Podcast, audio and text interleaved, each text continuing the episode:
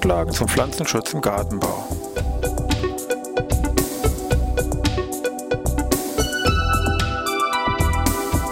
Ein wöchentlicher Podcast der Forschungsanstalt für Gartenbau an der Fachhochschule Weinstefan von und mit Thomas Lohrer. Für Gartenbaustudenten und alle anderen, die sich für Krankheiten und Schädlinge an Pflanzen, deren Biologie und Bekämpfung interessieren. Thema heute falscher Mehltau an Salat. Ja, ich begrüße jetzt eine neue Podcast-Ausgabe hier aus Weinstefan, Pflanzenschutz im Gartenbau, wo wir uns heute einmal mit der ja, wichtigsten Blattfleckenkrankheit am Salat weltweit beschäftigen. Ein wichtiges Thema, nämlich hier der falsche Mehltau an Salat, der also sowohl im Freiland als auch hier bei Unterglaskulturen teilweise für massive Probleme sorgen kann. Das ist ein Pilz, der natürlich jetzt vom Effekt her, sage ich mal, direkt auf den Ertrag und die Qualität äh, der Pflanze geht. Vom Klima her muss man sagen, der falsche Meter ist so, sagen wir, prädestiniert auf die Gebiete, die eher geringere Temperaturen aufweisen und wo eben auch die Blätter längere Zeit feucht bleiben können. Die Kontrolle von diesem falschen Mehl, wenn wir noch sehen, ist nicht ganz einfach. Unter anderem wegen zwei Hauptgründe. Zum einen, der Pilz ist genetisch, ich sag mal, sehr variabel, bildet so verschiedene hier Rassen und Pathotypen aus. Und die Sortenresistenzen, die eben bestanden haben, die werden eben sehr schnell hier von ihm durchbrochen, dass also man ständig dahinterher züchten muss. Also ein Problem. Und ein anderes Problem ist eben auch, dass er eben verschiedene ja, Resistenzen gegenüber Pflanzenschutzmittel ausbilden kann und dies auch tut und das natürlich auch die Bekämpfung hier entsprechend erschwert. Aber erstmal der Reihe nach machen wir erstmal so, wir nehmen mal die Personalien hier von unserem falschen Meter und Salat auf. Also falsche Meter und Salat, Brimia lactuce, der wissenschaftliche Name von Eduard Riegel, 1843 äh, hier zum ersten Mal benannt, geht auf eine Veröffentlichung von ihm aus dem Jahr zurück mit dem Titel Beiträge zur Kenntnis einiger Blattpilze und da ist eben auch hier dieser falsche Meter an Salat mit dabei. Systematisch, wie das immer ist, ging es ein bisschen durcheinander danach. Also der Pilz ist noch woanders dann mal hingepackt worden. Wurde sogar verschiedenen Gattungen zugeordnet, mal der Gattung Peronospora, teilweise mal der Gattung Botrytis. Und auch von diesen weiteren Bezeichnungen, also Primelactuce, diese Artnamen hat man auch mal umgeändert. Der hieß einmal Ganglioniformis, also nicht, dass Sie sich wundern, wenn Sie irgendwo mal was lesen über ein Botrytis ganglioniformis, können Sie sagen, ah, das ist ja eigentlich Primär Lactuce. Also heute offiziell bleibt es bei unserem Primär Lactuce hier nach Eduard Regel. Das sind Pilze eben zur Gruppe der falschen Metapilze gehört, haben wir schon gesagt. Und zur Gruppe der falschen Metapilze haben wir schon mal einen allgemeinen Podcast gemacht, aber wir machen eben heute ein Spezial, wenn man so will, zum falschen Meter und Salat, weil das Thema hier schon so ein bisschen, ja, komplexer ist. Also vom Grundsatz her ist es jetzt so, dass äh, unser Premier Lactuce und also mit 200 Pflanzenarten innerhalb der Familie der Korbblüter der Asteraceen befallen kann, aus ungefähr 40 Gattungen, also relativ breite Palette. Aber es ist so, dieser Bremio lactuce zerfällt in eine Reihe von ja, Former Speziales, die immer mit diesem F.sp, haben wir schon mal besprochen bei diesem Thema Abkürzung und so weiter, dahinter steht. Also steht da Prima lactuce und dann F.sp Former Speziales, zum Beispiel Cirsii, der befördert dann hier die Gattung Cirsium oder Forma Spezialis ähm, Senetiones, die Gattung Senetio. Und es gibt eben dann auch eben diese Forma Spezialis Lactuce. Früher war das wirklich nur, dass man dachte, okay, Lactuca und Thema Ende. Mittlerweile weiß man, dass das Spektrum doch ein bisschen größer ist, dass also doch nicht nur dieses eine Gattung hier angeführt ist, sondern doch durchaus auch ein paar mehr Gattungen hier mit reinspielen. Sondern wären hier, also bei unserem Forma Spezialis Lactuca, neben der Gattung Lactuca solche Gattungen wie Ixeris oder Mycelis oder Cicerbita und auch bei irgendwelchen anderen Gattungen wie meinetwegen Sonchus, die Gänsedistel, wird das ebenfalls hier noch ähm, mit in Erwägung gezogen. Also das Thema ist ein bisschen komplexer, als wie das man sagen kann. Also Prima Lactuca, Forma Spezialis Lactuca geht nur auf Lactuca. Was aber auch wichtig ist, die Unterteilung der oder die Unterschiede in der Pathogenität Virulenz sind auch hier innerhalb der einzelnen Lactuca-Arten unterschiedlich. Das heißt, wenn ich einen Primär Lactuca äh, von Lactuca seriola nehme und den jetzt auf wieder meinetwegen Lactuca seriola überimpfe, ist der dort wesentlich stärker pathogen, als wenn ich jetzt den hier auf Lactuca sativa, also unseren normalen Salat hier überimpfe. Also auch da gibt es noch wieder irgendwelche Unterschiede. Also man merkt schon, Komplexität hoch drei bei Primär Lactuca.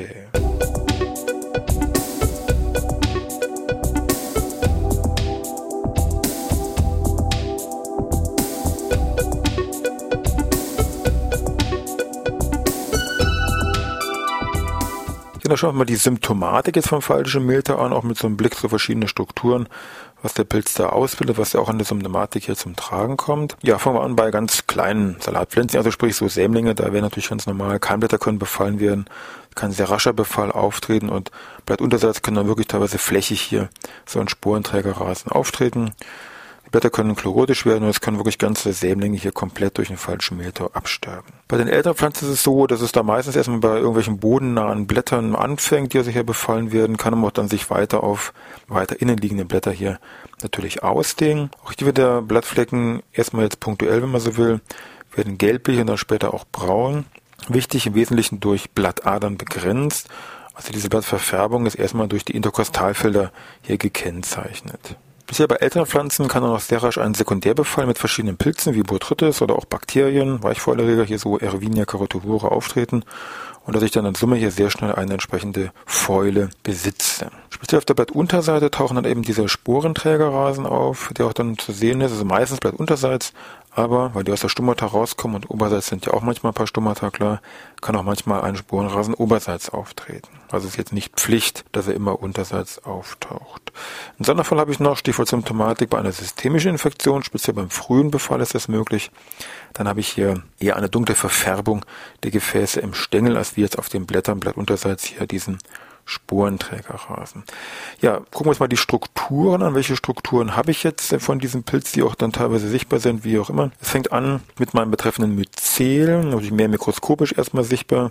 Das Myzel wächst und lebt nämlich erstmal interzellulär, also zwischen den einzelnen Zellen und sendet Hausturien in die einzelnen Zellen zur Nahrungsaufnahme hinein. Das Myzel selber kann man im Mikroskop wunderbar erkennen, ist unseptiert, besitzt also keine Querwände, wichtiges Merkmal, also Fachbegriff wäre zynozytisch. Und die Trägerstruktur muss man sagen, sind davon ausgenommen, da tauchen dann schon mal solche Querwände auf. Und eben wichtig war, dass Myzel wächst ja im Blatt, interzellulär, kann diese Blattader nicht überwinden, zumindest nicht, wenn es im Blatt, sag ich mal, ist. Und deswegen sind eben die Symptome erstmal auf diese Interkostalfelder begrenzt. Die Trägerstruktur kommen aus den Stummata raus, aus den Spaltöffnungen, da die meisten Stummata blattunterseits sind, habe ich meine Trägerstruktur dann eben auch unterm Blatt. Ich habe eine verzweigte Trägerstruktur, wie so einen verzweigten Baum muss man sich das vorstellen. Ungefähr eins bis drei Träger können hier pro Stomata hier herauskommen. Und in den Enden von diesem Bäumchen sitzt so ein bisschen eine Art Teller, kann man sagen, so eine tellerartige Verbreiterung. Und hier sitzen so kleinere Spitzen dran, die sogenannten Sterigmen. Und in diesen kleinen Spitzen sitzt dann jeweils eine einzelne Sporangie dran die aber funktionell eigentlich als Konidie fun funktioniert, weil sie eben im Keimschlauch später auskam. Also nur eine Sporangie sitzt da dran, Größe ungefähr 20 bis 30 Mikrometer. Was haben wir noch? Myzel haben wir, Träger haben wir, O-Spuren haben wir noch. Das sind sogenannte Dauersporen, die auch im Blattgewebe ausgebildet werden, auch wieder mikroskopische Größe, so 20 bis 30 Mikrometer, sehr dickwandig. Wichtig ist, der Pilz ist im Regelfall hier heterotallisch, also ich habe verschiedene Kreuzungspartner bei dem Pilz, oder müssen vorliegen, damit ich überhaupt eine so eine geschlechtliche Vermehrung habe, also Stichwort O-Spure. Also zwei verschiedene Kreuzungspartner, B1 und B2, wenn ich die beiden habe, dann kann es hier auch zur O-Spurenbildung kommen. Es gibt aber auch, muss man dazu sagen, irgendwelche homotallischen Isolate wurden auch gefunden, also wo hier so eine B1, B2-Geschichte in dem Falle nicht erforderlich wäre.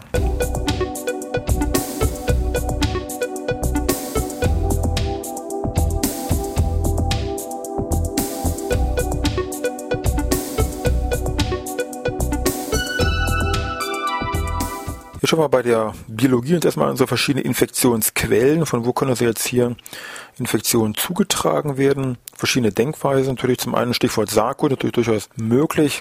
Es wurden auch mal hier Untersuchungen so gemacht. Ähm, die haben also in der Probe jetzt, in der Untersuchung konkret 23.000 Samen wurden untersucht und davon waren jetzt nur, sag ich mal, entsprechend sechs befallen. Also vom Grundsatz her muss man sagen, jawohl, bei Sarkot ist eine Kontaminierung und damit eine Einschleppung vom falschen Mehltau möglich, aber von der Grundsatzbedeutung natürlich erstmal gering würde man abschätzen, aber im Detail ist es eigentlich unklar, wenn ich von 23.006 habe, wie ist jetzt wirklich der Effekt? Also würde ich mir erstmal merken, Sarko-Kontamination bedingt ja, aber vielleicht nicht so die, scheinbar wahrscheinlich nicht so die massive Tragweite. O-Spuren, diese Dauerspuren, also vom Grundsatz her irgendwelche Erntereste und und und natürlich auch vom Grundsatz gegeben, klar Stichwort B1, B2, aber scheinbar auch nicht so die größte Bedeutung. Das meiste kommt dann wohl, wenn die ersten infizierten Pflanzen auftreten. Stichwort Lactuca haben wir gesagt, wobei wir auch gesagt haben, darf man nicht so eng sehen. Es sind auch andere Gattungen, die da irgendwo mittlerweile belegt worden sind. Breites Spektrum Kultur- und Wildpflanzen mit beachten. Und natürlich auch irgendwelche infizierten Pflanzen, Jungpflanzen, die vielleicht hier latent, sage ich mal, mit verschickt werden. Das ist immer auch eine große Gefahr natürlich. Über große Entfernungen können diese Sporangien nicht ähm, verbreitet werden, weil die eigentlich nur sehr wenige Tage, nur kurze Zeit hier lebensfähig sind. Also da ist schnell, sage ich mal, hier Ende. Also diese Sporangien. Die hohe Sporen ist was anderes. Die Infektion erfolgt also über diese Sporangien, die mit dem Keimschlauch auskeimen. Wenn die also da gelandet sind, weißt du nach den ersten drei Stunden, dann setzen die hier Zerkeimung an, bilden hier sogenannte Haftscheibe aus, sogenanntes Appressorium und dringen dann auf mechanischen oder chemischen Wege, beziehungsweise beides, dann in die Pflanze ein. Also Falschometa und Salat dringen aktiv in die Pflanze, in die Blätter ein nur in ein bis fünf Prozent der Fälle sind hier so Infektionen über die Stomata beschrieben worden. Also taucht auch auf, aber nur ein Zwanzigstel, wenn man so will, oder noch weniger ein Hundertstel, also zu vernachlässigen. Wichtig, Witterungsbedingungen, wie sieht das aus? Temperatur, Feuchtigkeit, also Infektionen werden bei im günstigsten Fall 15 Grad, aber so das Spektrum ist so immer noch recht gut 10 bis 22 Grad benötigt. Mit Wasser, also ein feuchtes Blatt brauchen wir für ungefähr drei Stunden, dann kann die Infektion stattfinden. Infektion im Extremen, 5 Grad geht auch noch, im Extremen 30 Grad geht auch noch, das sind so die, sagen wir mal, Grenzwerte. Was die Sporulation angeht, recht günstig sind so kühlere Nachttemperaturen 5 bis 10 Grad und wenn es im Tag auch nicht so riesig warm wird, so 12 bis 20 Grad, das sind so die günstigen Bedingungen. Alles was Stichwort sagen wir Sporulation über 25 Grad wird die Sporulation deutlich hier heruntergeschraubt. Vom Zyklus her muss man sagen, wenn alles ähm, optimal ist von den Witterungsbedingungen, also Temperatur, Feuchtigkeit, kann man sagen, von der Infektion bis zur Bildung neuer Sporangien unter fünf Tage. Also es geht dann hier sehr schnell. Von Zeitverlauf kann man sich ungefähr so vorstellen, dass diese Sporangien bei ich sag mal, sehr hohe Luftfeuchtigkeit, speziell in der Nacht, gebildet werden, dann am Morgen Sonnenaufgang 10, 12 oder so weiter dann hier freigesetzt werden. Und wenn dann drei Stunden Feuchtigkeit vorhanden sind, dann wird das ja sehr schnell entsprechend kritisch.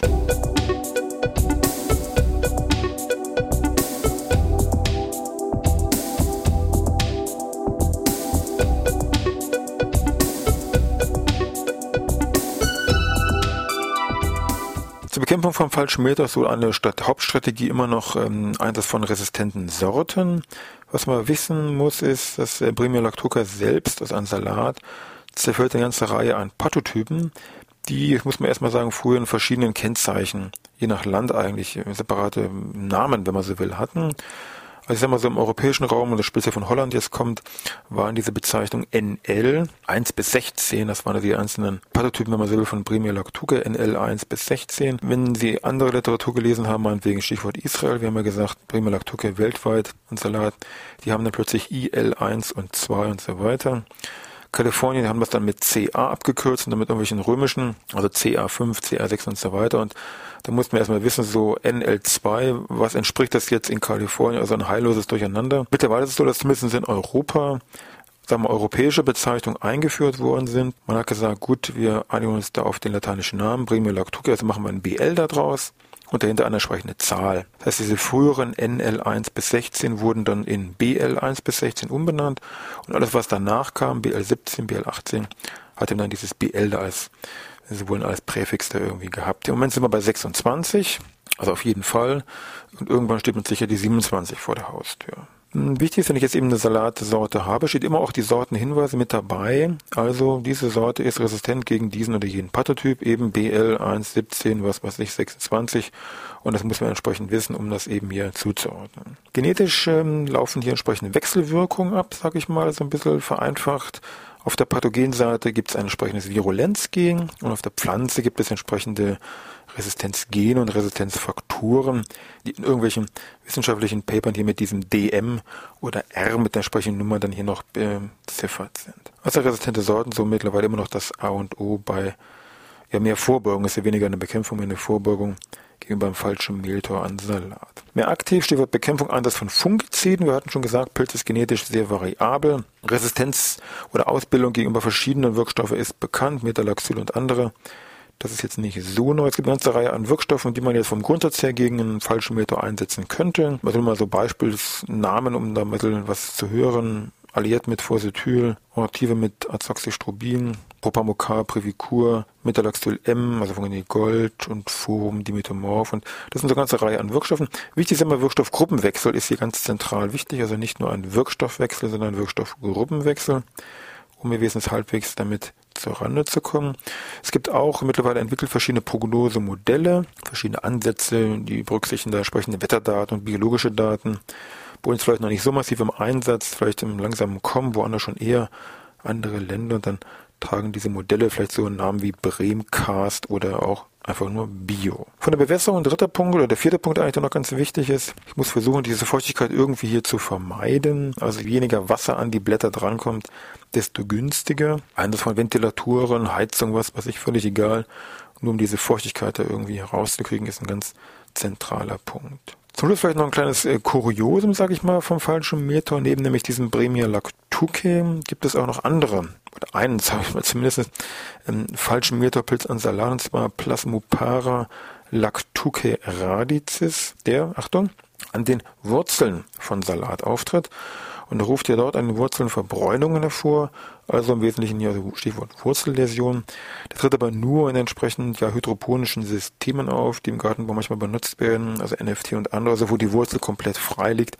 Ansonsten in normalen Kultur, also in Topfkultur oder wie auch immer, auf dem Beet, auf dem Acker, keine Ahnung, also wenn die Wurzeln im Boden sind, dann taucht dieser Kandidat Plasmopara lactuce radicis hier definitiv nicht auf. Also man merkt schon, der Podcast äh, Falsche Meter als Gesamtpodcast zur Gruppe war wahrscheinlich kürzer als wie jetzt hier dieser zum Falschen Meter an Salat, aber daran merkt man schon, das ist einfach ein großes Thema und ist einfach auch wichtig. Nächste Woche machen wir was anderes, vielleicht mal was zum Thema Obst, wollen wir mal schauen. Also ich wünsche was, bis nächste Woche Dienstag wieder.